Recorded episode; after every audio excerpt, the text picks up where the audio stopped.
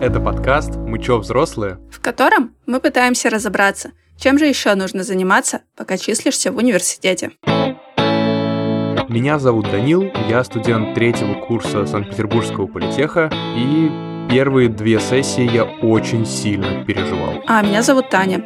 Я учусь на первом курсе магистратуры в том же самом учебном заведении. И я уже на сессии не переживаю, и в целом я ее даже сейчас пропускаю. И уже не в первый раз. Ну, собственно, сессия это не за горами. Тань, ты уже начала договариваться об автоматах с преподавателями? А на автоматы нет. Автоматы, как видимо, мне не положены. Но вот с тем, чтобы сдать зачеты сейчас, раньше, до зачетной недели, потому что я не смогу на них присутствовать, это уже да.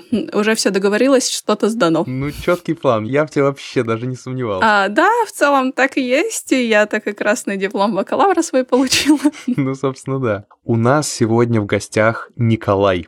И это, кажется, будет первый гость, к которому мы обращаемся на «вы», потому что это преподаватель. Николай преподает физику в политехе. Вот так вот. Он э, сам много учился и получил несколько дипломов в нашем любимом политехе, и уже 4 года там преподает. Поэтому мы решили, что это тот человек, который нам всем должен объяснить, как же лучше общаться с преподавателями так, чтобы не испытывать стресса на экзаменах. Да, кстати, партнером второго сезона нашего подкаста стал Альфа-Банк. И совсем недавно у них открылся юбилейный сезон программы стажировок I Choose Alpha. Наверное, за несколько выпусков мы могли понять ценности, которые мы пытаемся до вас донести. Это свобода выбора, нацеленность на результат, развитие и, конечно же, гармония с собой. И Альфа-банк это тоже разделяет. Ну и пару слов про саму стажировку. Во-первых, это гибкий график. Вы сможете работать э, в удобном расписании и совмещать с учебой или вообще быть на удаленке. Это реальные задачи. Вы будете решать задачи действующих проектов, например, разрабатывать функциональность приложения инвестиций, голосового помощника или прокачивать мобильную версию интернет-банка. А также это поддерживающая среда и наставник, опытный ментор, который всегда будет с вами рядом и придет на помощь при любых сложностях. И что самое приятное,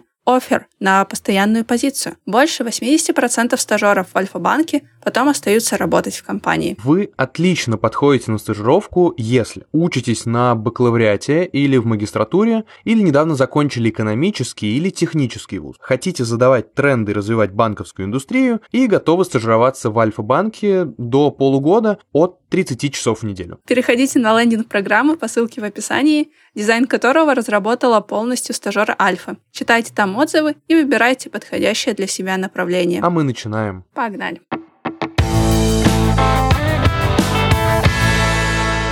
А, Николай, добрый день. Добрый, добрый.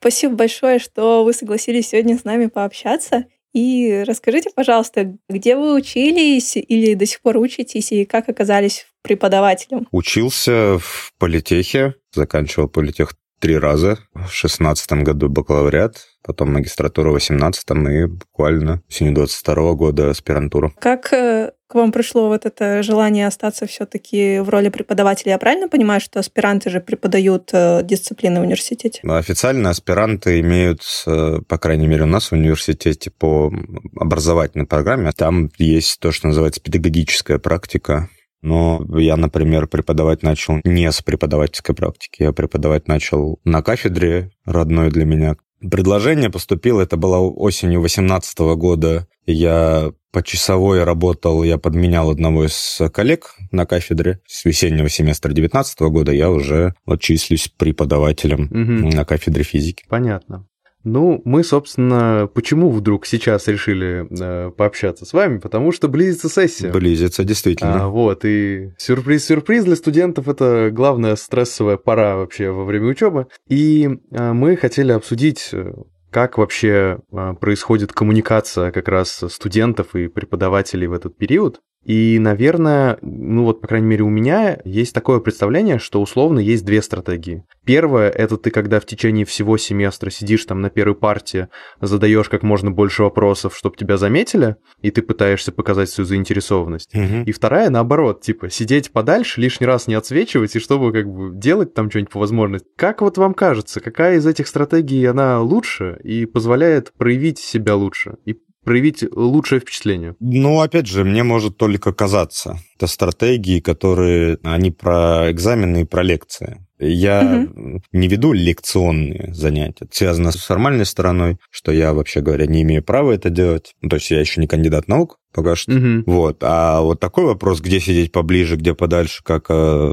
светиться, спрашивать что-то, не знаю. Я думаю, что умеренное поведение – это самая лучшая стратегия, потому что количество вопросов не всегда соответствует качеству задаваемых вещей. Поэтому если ты будешь сидеть на первой партии каждую пару спрашивать, а это вот буква какая? Это гамма? Да, гамма. Я так и думал. Греческий алфавит знаю. Да, так и есть. Меня всегда раздражали э, девочки, которые всегда сидели на первых рядах. И такое ощущение, что задавали вопросы ради да, вопросов. Да, да, есть такие штуки. Просто, ну, посветить лицом. И мне было непонятно, насколько преподаватели это реально воспринимают, или они все-таки понимают, что это вот полная глупость и полная чушь. Скорее всего, понимают. Я вот уверен почти в этом, потому что в любом случае человек придет на сессию, но там такие вопросы не прокатят. В чем специфика экзамена, что теперь как бы преподаватель с другой стороны задает тебе вопросы, а ты отвечаешь на них. Как бы преподаватель вряд ли будет спрашивать, а что такое гамма? Это гамма, это восточный греческий алфавит и так далее. Честно сказать, вот принимая экзамен по физике, два-три вопроса вполне достаточно на самом деле для того, чтобы примерно сориентироваться, что человек представляет собой с точки зрения понимания и знания предмета. В моей практике много вопросов и длительные затяжные экзамены возникают, когда там приходят скажем так, борцы там приходят люди сражаться. То есть он пришел, ты ему задал 2, 3, 5 вопросов, он что-то ответил по билету, все хорошо прошелся, но где-то там, к примеру, на оценку отлично не, не дотягивает или на оценку хорошо не дотягивает. И как бы я обычно говорю, вот, ну, так принято делать, что вот на данный момент нашей коммуникации на сессии вот оценка такая-то. Если человек, например, не дотягивает до оценки хорошо,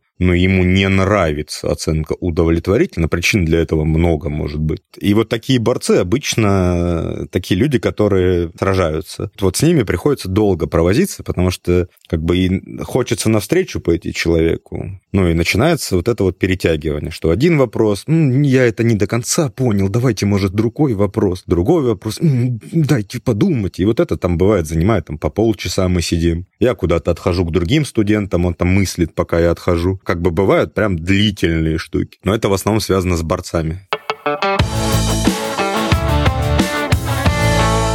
А, ну, смотрите, вы в основном все-таки стараетесь объективно оценить знания студента. Но есть же и субъективная сторона. То есть, допустим, вот такие борцы появляются, и те же вот девочки-отличницы, которые вот вроде бы и не тянут на отлично, но они начинают давить на то, что вот я на все угу. а, ваши пары сходила, вот я задавала вас столько вопросов, сдала там все домашние работы, и начинают давить именно на такие вот субъективные показатели. Как вы к этому относитесь? Когда я появляюсь на экзаменах в группах, в которых я вел практически занятия лабораторные, я опять же прихожу с пониманием того, кто есть кто. Угу. Кто из людей просто существующий в, в пространстве университета, а кто не просто ходил. Ходить это здорово, конечно. Но есть такое мнение у преподавателей, что если вы учитесь в научно-бюджетной форме, то как бы ваше обучение э, – это в каком-то смысле ваша работа. Поэтому ссылаться на то, что я ходил на занятия, при этом смотрел в стену полтора часа и думал о, о высоком, возвышенном чем-то, это не, не, не сильная аргументация. В остальном, если в реальности есть человек проявлял себя действительно на занятиях, то угу. преподаватель всегда пойдет навстречу, и мы в своей практике, вот на кафедре, мы обычно делимся с лекторами, фамилиями, людьми, которые заслуживают, возможно, повышения там оценки при каких-то конфликтных ситуациях спорных. Мы же понимаем, что экзамен в той форме, в которой вот он сдается очно, когда ты тянешь билет, там есть определенная шара. Когда ты вытащил, что у тебя там вот условно миллиард вопросов. Ты выучил 999 э, э, миллионов,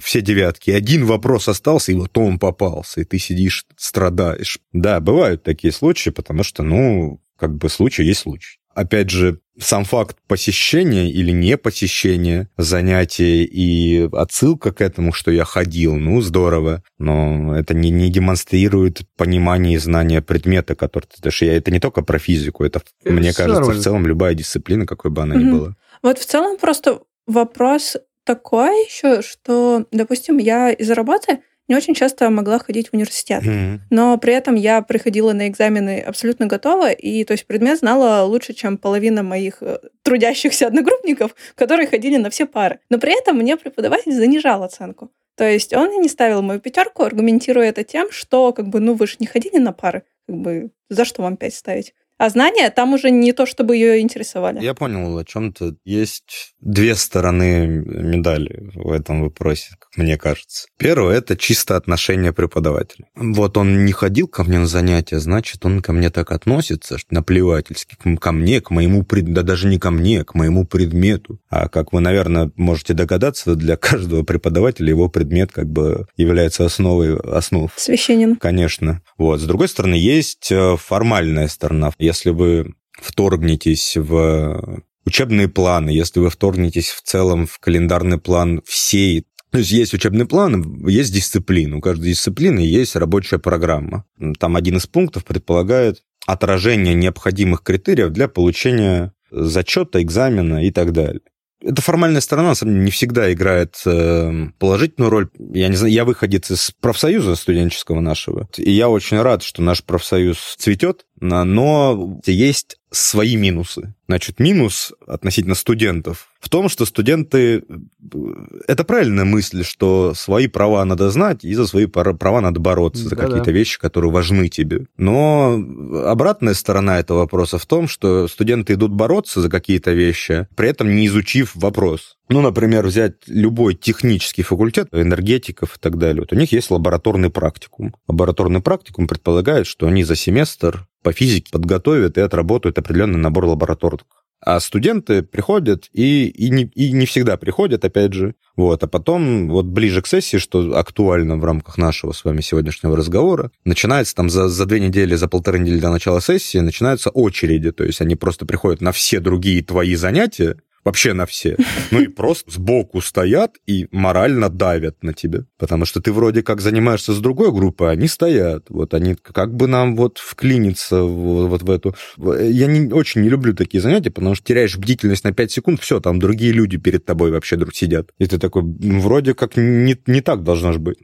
У преподавателей Бывают случаи, когда на определенные дисциплины нет дополнительного времени. То есть э, я объясню, что имеется в виду. У нас, как у студентов, есть свое расписание и своя часовая какая-то нагрузка. И вот бывают случаи, когда ни больше, ни меньше. Лабы сдавать надо. И студенты, опять же, возвращаясь к профсоюзу, они начали читать рабочую программу, что здорово, но они не совсем поняли смысл. Там было слово, которое называлось «допуск». И, наверное, многие из вас, и, ну и в, в целом в разговорной речи всегда всплывает слово «допуск» к экзамену, допуск к чему-то. Так вот, де юра в законодательной базе слово «допуск», термина «допуск» не существует. И студенты вместо того, чтобы прийти к дежурным преподавателям, сделать лаборатории, попытаться как-то их оформить хорошо, они такие, нет, все это неправильно, преподаватели плохо поступают, нет слова допуск, значит, нам его получать не надо. Вот из такого разряда. Решается это очень просто. Находится термин, который есть в законодательной базе, и слово «допуск» изменяется на термин, который существует в законодательной базе. Тем самым не снимая со студентов необходимость освоить ту программу дисциплины, тот учебный план, который предполагается их обучением. Я, на самом деле, вот тут отсылаю всех нас послушать выпуск, который мы записывали в конце прошлого сезона. К нам тогда приходил Никита Чубур, на тот момент уже не председатель нашего профа, но он нам очень подробно рассказал как раз про это и про то, что надо человечнее относиться ко всем и пытаться найти какие-то компромиссы, а не тыкать всем а, какими-то программами и, и выписками из документов. Никита Владимирович абсолютно прав. Я люблю говорить, что у нас нет цели никого отчислить. Когда приходит группа, ты не думаешь первым делом, сейчас вот, вот этого точно убрать из университета и так далее.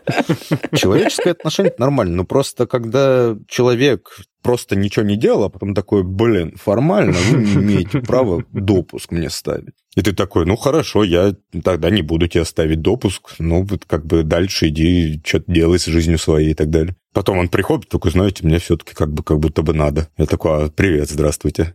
Вообще-то год прошел. Mm-hmm. Я уже, если честно, не помню, что, как, куда и так далее, зачем ты мне сейчас нужен. А вы стараетесь со своей стороны идти навстречу вот так студентам? Ну, то есть принять там лабораторную во время другой пары. Вчера буквально у меня сидела группа, писала контрольную, я в параллель сидел, проверял лабораторную. Хотя вроде как не совсем правильно. Ну, потому что они стоят, щенячьи глазки, смотрят на тебя, и ты думаешь, да ну я же, я же не моральный плохой человек. Вот. И вроде как бы и навстречу надо пойти. А тут такая штука старание называют, очень важная. Есть студенты талантливые. Ты там раз им сказал, он такой, я услышал. И он действительно услышал. И не просто услышал, он полученную информацию, он такой, о, так я же ее слушал, чтобы ею пользоваться. А есть ребята, которые пришли, он понял, услышал и старается. Это очень, прям, это очень многое. Но стараться можно, когда тебе интересно то, что ты делаешь, и когда ты понимаешь, наверное, зачем ты это делаешь. Но проблема интересности и понимания, она не не завязана на преподавателе. Понятно, что интересность предмета, как бы у преподавателя есть много разных инструментов в их деятельности, как заинтересовать. Угу. С одной стороны. И это понятная позиция с точки зрения студента. Вот, блин, мне не интересно, было бы круто, если бы меня заинтересовали. С другой стороны, альтернатива, как бы, а зачем преподавателю заинтересовывать студента, если студент обладает пониманием, что это важный какой-то предмет. Это вопрос старания с двух сторон. То есть как бы и преподаватель по-хорошему должен стараться делать как бы не просто душные лекции, а все-таки как-то что-то привносить интересное. Но и студент тоже не должен на отвали ко всему этому подходить. Понимаешь, тут вопрос э, душная лекция, вопрос который сейчас в современности, как мне кажется, возникает самой формы лекции как лекции классической. Для вот нынешних студентов лекция, она, наверное, уже не очень интересна, потому что ты что-то сидишь, пишешь. С другой стороны, есть мнение, что лекции, которые используют интерактивные элементы в самой простой форме, типа презентации и так далее, это не самые хорошие лекции. Даже если они интересные, они не самые хорошие, потому что все-таки мелкая моторика, когда ты смотришь презентацию, и тебе скидывают презентацию, mm-hmm. ты можешь открыть ее там на своем своем планшете, лэптопе, еще где-то на телефоне. Это тоже не самый хороший инструмент изучения, потому что способ изучения, потому что мелкая моторика, запись чего-либо, это тоже очень важный элемент при обучении, потому что так или иначе ты какую-то часть того, что ты пишешь, ты же через себя прогоняешь, ты же не в лоб символы переписываешь, ты пытаешься понять, а, а чё, почему вот это равенство такое равенство, угу. а что мы сделали, чтобы из левого равенства, из левой части получить правую, где мы что сократили, где мы на что замножили, что раскрыли и так далее.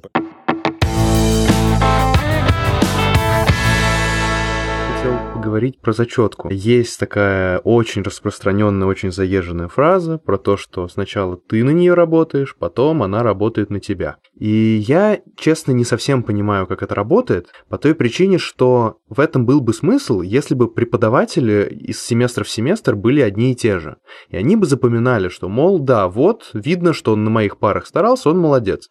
А если каждый раз новый преподаватель почти, так какая ему по большому счету разница, что в зачетке написано? Или все-таки важно? А мне кажется, они просто знают друг друга. Там же фамилия подписана преподавателя. Если смотришь, что какой-нибудь доктор наук типа поставил этому 5, а ты собираешь собираешься поставить три. Ну, наверное, стоит подумать еще раз. Нет? Ну, так не работает? Нет, вообще не останавливает. Вообще не останавливает. Ну, там в зачетке нет информации о докторе, не докторе. Плюс, честно сказать, листая зачетки, я вот сейчас больше половины преподавателей в зачетках расписывающихся понять не имею, кто это. Ну, это хорошо. Смотри, допустим, у студентов все пятерки, а вот э, ваш предмет он не знает. Угу. То есть вы открываете зачетку, там все пятерки, вы собираетесь три поставить, что вы будете делать? Это как-то повлияет? Да. Ну, давай так, мы на чистоту же, да, разговариваем, да, мы беседу ведем. Вот экзамен, к примеру, да, проходит экзамен. Студенты приходят, тянут билет, у них такой бартер, они билет обменивают на зачет. Да, да. Вообще официально без зачетки, вообще говоря, нельзя сдавать экзамен насколько я помню. Ну да. Вот. И они сидят, готовятся, что-то там в своих э, чертогах пытаются воссоздать, написать.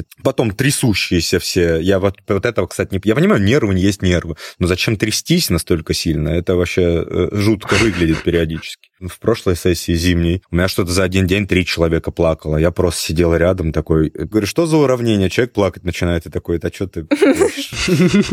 Я просто спросил, что за уравнение. Причем там уравнение прям подписано, название. Человек плакать начинает. Ничего себе. Понятно, что эмоции, да, какой-то контекст, такой стресс и так далее. Вот. Но я к чему? Что вот человек готовится, трясется, можно, я готов сдавать и так далее. Я говорю, давай, но я первым же делом спускаюсь и смотрю оценки, уже полученные за сессию. Почему? Потому что тоже не хочется быть извергом, потому что если у человека там все пятерки, ну тогда, наверное, уже вот с того, с чего мы начинали, не он будет бороться, скорее всего, я буду его сподвигать на сражение какое-то. Потому что если человек приходит, и у него там все пятерки, он говорит, я, я согласен на трояк, ну, как бы мне уже не очень комфортно становится. Я такой, блин, а очень странно. Ты там сдаешь матан на отлично, ты сдаешь какие-то предметы, химию, линал, что угодно. Сдаешь на отлично, такой, я готов на тройку. Ну, как бы я обычно предлагаю сражение в такие, ну, условное сражение, да, я говорю, давай попробуем вот здесь, давай попробуем здесь и так далее, давай попробуем это докрутить, может быть. Вот, в таких случаях зачетка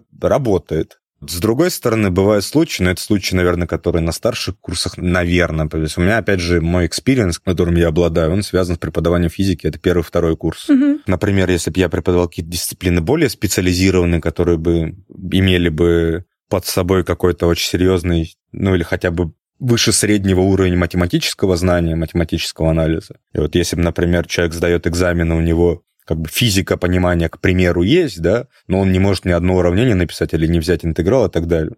Как бы стоит вопрос, что ему ставить. Листаешь зачетку, там ему, значит, по математике поставили отлично, а он эти знания, к примеру, не может продемонстрировать в физике. Встает вопрос, типа, а как поступить? Вот он физику вроде что-то Мгм. понимает, и вроде как я физику преподаю и физику оцениваю. По математике говоришь, там человек отличный, он вообще роскошно замечательный, он вообще все понимает. Тут стоит вопрос, как бы, а, ну, как бы вроде бы не доверять другим преподавателям нет оснований. А вроде бы ты видишь какие-то вещи прям перед собой, там, на листе бумаги, на страданиях человека на лице, когда он пытается что-то сделать. Тут стоит вопрос, а должна ли зачетка тогда работать? Это не очень правильно. Э, Вот еще такая штука есть, когда словесные рассказы, это важно, но не всегда. Когда студенты готовятся на физике, например, к экзамену, бывает, что у них там листы кончаются, и ты спрашиваешь, как можно, вот у тебя там двойной лист А4 формат. Он сидит, говорит, у меня кончился. Ты говоришь, а как вот вообще он мог кончиться, двойной лист? А там смотришь, а у него сочинение буквально. То есть он пишет, он такой, формулы, да ну, эти формулы, они мне не интересны. Я русский язык сдал на 97, и я сейчас сочинение. И вот он пишет сочинение. Вот у него 45 минут, чтобы написать какие-то кипоинты, чтобы по ним отвечать. У него сочинение. Типа, как я провел последнюю неделю подготовки к физике. Я учил, я читал, я видел. И ни одного уравнения. Бывают случаи, когда там приходит иностранец, пишет на английском. Ну, бывают случаи, когда приходит иностранец, пишет на русском, но пишет плохо на русском. Поэтому ты говоришь, давай, если тебе удобнее на английском, давай на английском. И он потом на английском пишет еще раз сочинение. Ты такой, да ё-моё, да и зачем оно? Да, подтя- подтянули язык здорово, но это приятно, конечно, пообщаться на английском иногда. Да, а Я ж типа физику проверяю, я же не, не знание языка. Понятно. А у носителя особенно если. У нас же сейчас формально нету автоматов. То есть э, у нас введена бально-рейтинговая система. Как будто бы.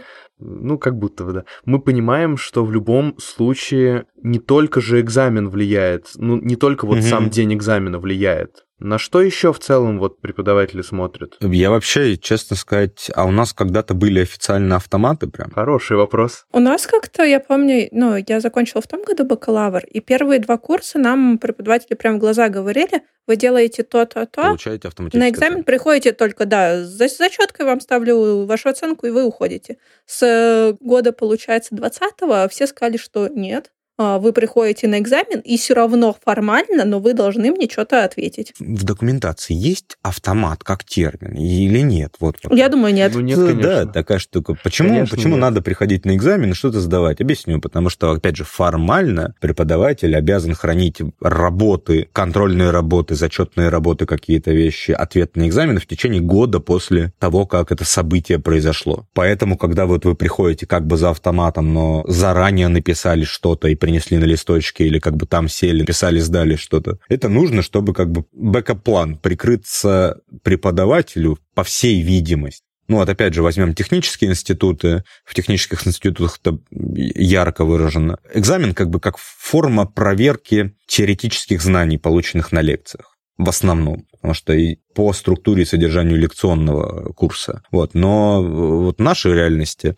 экзаменатор перед тем, как общаться со студентом, он должен понимать, какие достижения у студента э, существуют по лаборатории и по практическим занятиям. Вот такие вещи. Поэтому действительно, как автомат, я не знаю, существуют, существовали ли и будут или не будут такие формы. Вот. Но действительно, работа, если есть у дисциплины другие формы, помимо лекционных, да, конечно, работа в рамках этих других форм, она при хорошей, правильной, грамотной коммуникации между коллегами, преподавателями, она имеет смысл, имеет место быть, и вообще, наверное, необходима эта работа для студентов. Я э, обычно ассистирую на одном и том же потоке всегда моего непосредственного научного руководителя, то я с ним всегда веду как беседы и коммуникацию о том, какие студенты сильнее, какие студенты где-то слабже, где-то проседают, где-то что-то не совсем до конца. Я всегда обычно эту информацию выдаю и говорю, что здесь можно пойти на какие-то уступочки, потому что человек там трудился, да, может, он что-то не понял где-то. Опять же, случай есть случай, что-то не, не удалось на экзамене. Но старание есть старание, опять же. Если ты работаешь над теми вещами, которые должны быть отработаны, то, в общем-то, сессия не составляет, на самом деле, не составит проблем. А списывание. Студенты грешат этим. Тут вопрос, наверное, про то, как, что думают про это преподаватели. Как они на это реагируют, когда видят это. Опять же, списывают э, где именно? На экзамене? На экзамене. Ну и на, на каких-то там тестовых контрольных точках, не знаю, что-то такое. Ну смотри, опять же, специфика, сужу со своей угу, колокольни. Конечно. А, вот на физ-потоках, на потоке, которым я ассистирую профессору в, в экзамене и помогаю, есть такая штука, называется официальная шпаргалка. Угу. Это общепринятая тема, и я учился, когда была она. Ты можешь при подготовке взять чистый лист А4 угу. и на него любого масштаба, любого шрифта, любой там точности и так далее нанести нанести тот набор минимальных каких-то теорий минимума или минимальных вещей, которые тебе пригодятся при сдаче экзамена. Угу. Вот такое списывание, классное списывание. Оно регулируемое. Вот это что интересно. Ну, как бы тут не нужно ухищряться и видеть, что микронаушник не микронаушник, а как бы вы видите, что человек принес вот этот лист, и вы еще, скорее всего, просматриваете его, что есть. Я, там. например, не смотрю. Это лист человека. Я обычно не уделяю внимания тому, а что там написано. То есть там анекдоты, может, картиночки или что угодно. Может быть, кто-то не в математической форме, а он визуализирует мемами. Может, у него там мем какой-то такой, а, это уравнение Мещерского, и написал. И как бы, пожалуйста, любая форма, если это лист официальной шпаргалки, да, пожалуйста. Вот. И плюс это дает понимание, человек приходит с листом, написанным от руки, это значит, что в целом он готовился с ним имеет смысл разговаривать. Угу. Это недостаточный критерий, но как бы уже приятно, что ты понимаешь, что есть предположение, что мы сможем построить цельную, грамотную, хорошую коммуникацию, после которой мне не грустно будет уйти с экзамена. Угу. Хорошо, а если студент списывает нелегально, неофициально, с неофициальных источников? Эм, опять же, э, с того, что я начал... Три вопроса в рамках обсуждения достаточно для того, чтобы понять, списан его билет или не списан. Твой расписанный билет — это ключевые какие-то выражения, по которым мы должны прогуляться в, в дискуссии. Вот. Если это списано, опять же, на третьей, четвертой формуле, ты понимаешь, что это списано, ну, здесь как бы закономерный итог человек получает оценку, соответствующую его уровню знаний. Но таковостные дискуссии, они могут же использовать микронаушник? Ну, бывает, я сталкивался. Это очень прикольно меня всегда это забавило, потому что ты не можешь понять, сумасшедший человек просто или у него микронаушник. То есть он просто говорит в себя, просто тихо едет крышей, или он пытается очень тихо, незаметно сказать в микронаушник, чтобы ему подсказали. Это визуально со стороны, это выглядит, наверное, неправильно, но, но забавно. Ага. И как вы реагируете? Реагировали? Ну, это очень легко проверяется, потому что ты садишься к человеку принимать его ответ на билет, и ты мне говоришь, там, чему равна электрическая проницаемость вакуума? И человек просто повторяет за тобой твой вопрос, чему равна электрическая проницаемость вакуума. Сидит полминуты такой, электрическая проницаемость вакуума равна, и начинает чеканить. Тут становится понятно, что, скорее всего, там микронаушник. Решается это очень просто. Вместо того, чтобы в лоб задавать вопрос, ты просто пишешь его на бумажке, и просто человек не повторять вслух то, что ты ему спросил на бумажке. Человек не повторяет, как бы, и сидит, ну, хлопает глазками. Это если микронаушник. Что касается списывания, например, на там, контрольных работах, тестовых, тесты я в целом не люблю как форму оценки знаний. Контрольные работы, которые вот на практических занятиях, я, например, никогда не запрещаю последние годы списывать, если вы списываете из своей тетради. То есть вы приходите на контрольную работу, ваша тетрадь лекционная, да, тетрадь по упражнениям, да, учебник, задачник, что угодно, да, пожалуйста, если он есть, в аналоговой форме. То есть не на планшете, не на телефоне. Это не запрещаю. Ваши соседи, ваши друзья, товарищи, телефоны, планшеты forbidden. Нет, это сдаем, это убираем, это что угодно прячем. То есть, опять же, это позволяет так или иначе понять, а что-то делает человек или не делает. Потому что на самом деле, помимо наших занятий, иногда там в два, в полтора, в два раза больше времени в рамках учебного плана предполагается на самостоятельную работу, на то, что принято называть домашней работой.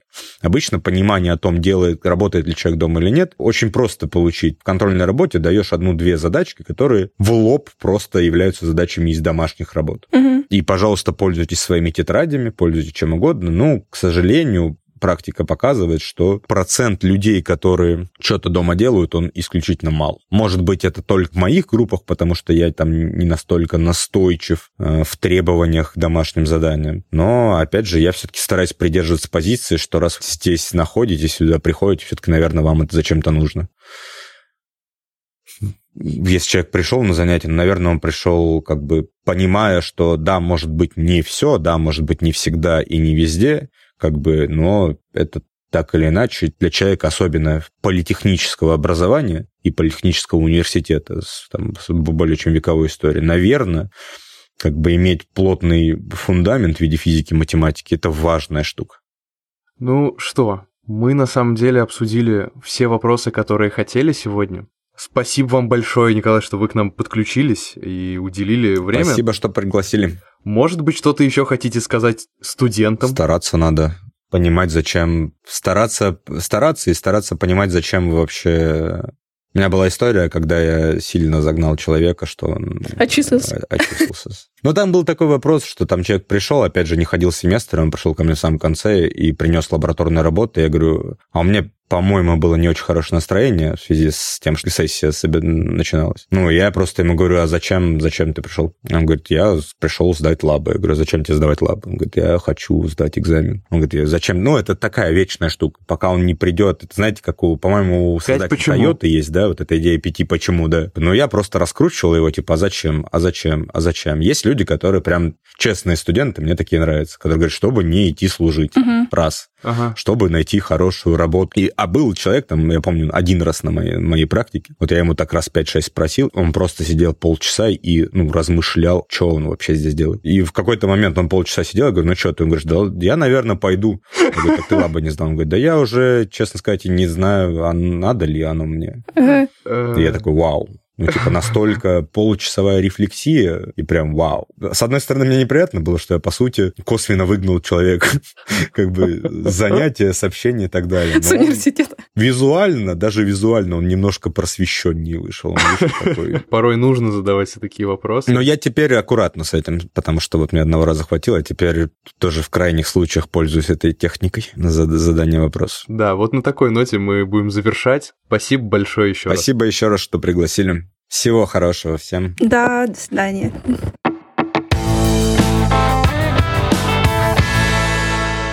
Ну что, Данил, давай свою какую-нибудь умную мысль по окончанию нашей беседы. Uh, ну да, я как всегда отвечаю за душные правильные мысли в нашем подкасте.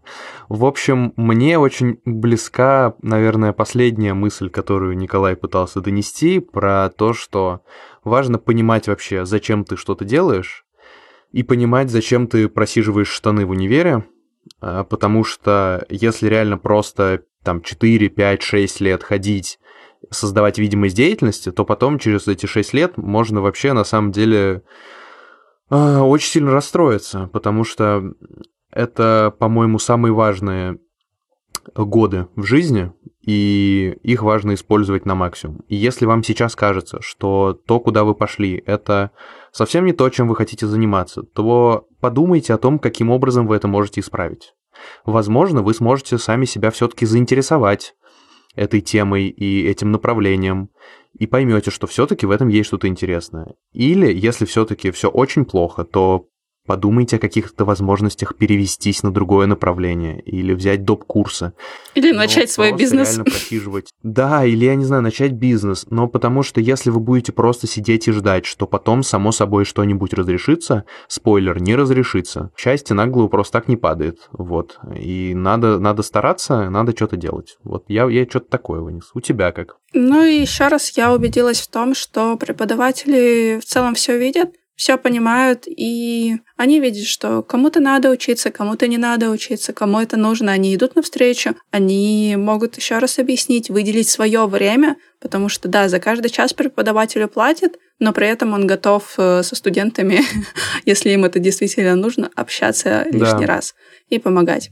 Реально. Вот, все упирается в человечность, и как бы если вы для себя поставили цель, то договориться ей объяснить свою цель окружающим, а тем более преподавателям, вы сможете. В общем, берите на себя ответственность, потому что уже, кажется, пора. Продолжайте слушать выпуски, вып, выпуски, выпуски нашего подкаста на всех платформах, на которых э, вы нас слушаете. Ставьте лайки, оставляйте обязательно комментарии. Нам это очень помогает. Подписывайтесь на наш телеграм-канал, в котором мы регулярно выкладываем дополнительный контент и делимся нашими новостями. Спасибо, Данил, за минутку промоушена. Да, а, ребят, самое главное, о чем Данил не сказал. У нас появилась Boosty. Да, никогда такого не было, и вот опять. И это та платформа, на которой вы можете нас поддержать. Сделать это максимально удобно, потому что займет у вас всего лишь две минуты, а нам будет приятно. Вот. Поэтому обязательно тоже переходите по ссылке, она есть в описании выпуска, как и все остальные ссылки на все, что было. Вот. Ну все, всем пока-пока. Пока. -пока. пока.